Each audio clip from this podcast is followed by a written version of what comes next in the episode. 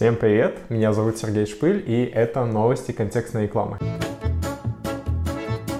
В товарной галерее Яндекс.Директа стали показываться товары всех категорий. То есть, если вы используете рекламные кампании с фидами, то есть так называемые торговые компании, либо же используете фиды там в умных компаниях, мастер-компаний там, либо же добавляете просто вручную карточки товаров в ваше рекламное объявление, то ваши объявления теперь, вне зависимости от тематики, могут показываться под поисковой выдачей. То есть, когда вы вбиваете, там, не знаю, купить там iPhone какой-нибудь, у вас внизу э, под поисковой строкой появляются карточки с этими товарами.